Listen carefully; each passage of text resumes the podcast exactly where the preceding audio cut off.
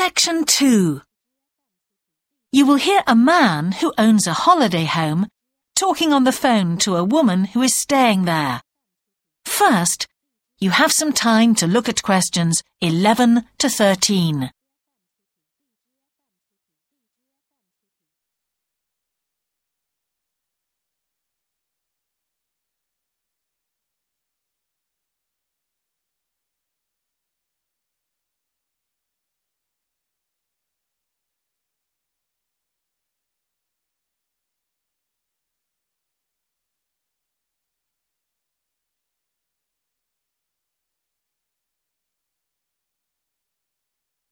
Now listen carefully and answer questions 11 to 13. Hello? Hi, it's Laura Carlton here. We've just arrived at the holiday flat, but I can't get the hot water and heating to work. Oh, right. That's easy. Don't worry. In the upstairs cupboard, you'll find the water heater. You'll see three main controls on the left at the bottom of the heater.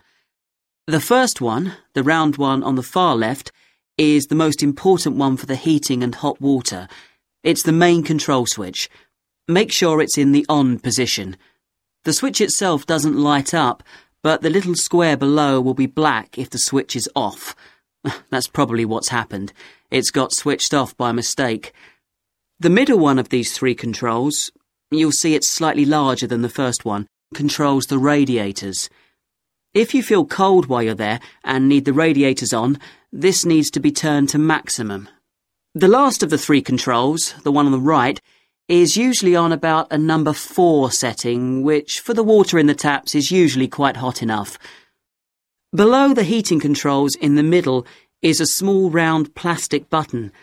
If there isn't enough water in the pipes, sometimes the heater goes out. If this happens, you'll need to press this button to reset the heater. Hold it in for about five seconds and the heater should come on again. Then there's a little square indicator under the third knob that's a kind of alarm light. It'll flash if you need to reset the heater. Mm, it sounds complicated. I'm sure you won't have any problems with it. There should be some more instructions on the side of the heater. Call me back if you can't make it work. OK. Before you hear the rest of the conversation, you have some time to look at questions 14 to 20.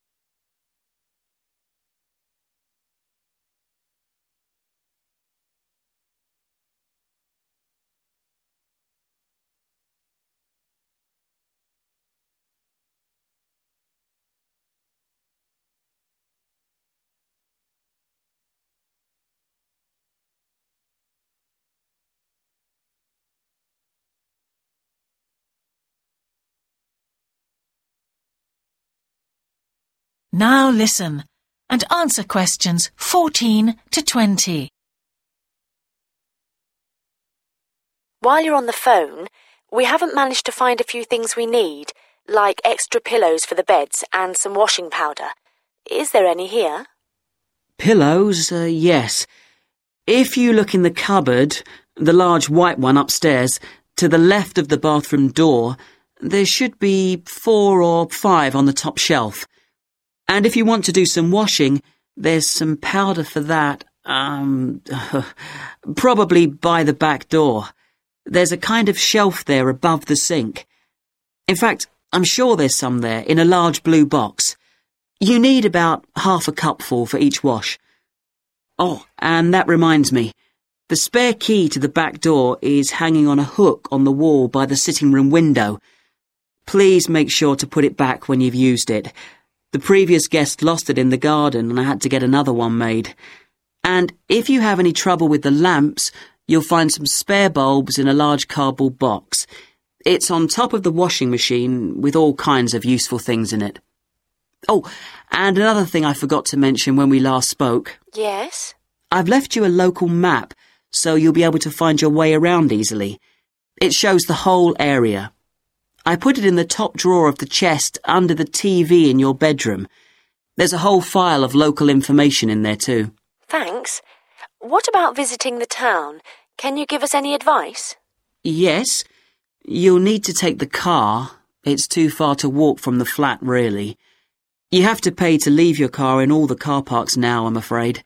I like the one that's by the station best, and you can walk to the town centre from there in five minutes. That's where all the best restaurants are. But if you want a takeaway, the Italian one does really good pasta and pizzas. Call 732281 for that one, or 766119 for the Chinese. They're both good, and they'll both deliver to the flat. As for places to visit, yes, do go and see the Railway Museum. The exhibition is small, but really good. It gets very crowded on Sundays, so I suggest you visit it on a quieter day, later in the week, but not on Thursdays, which is market day. You won't find anywhere to park, and it's also the only day of the week when they're not open. Anything else? Not for the moment. Thanks. That is the end of section two. You now have half a minute to check your answers.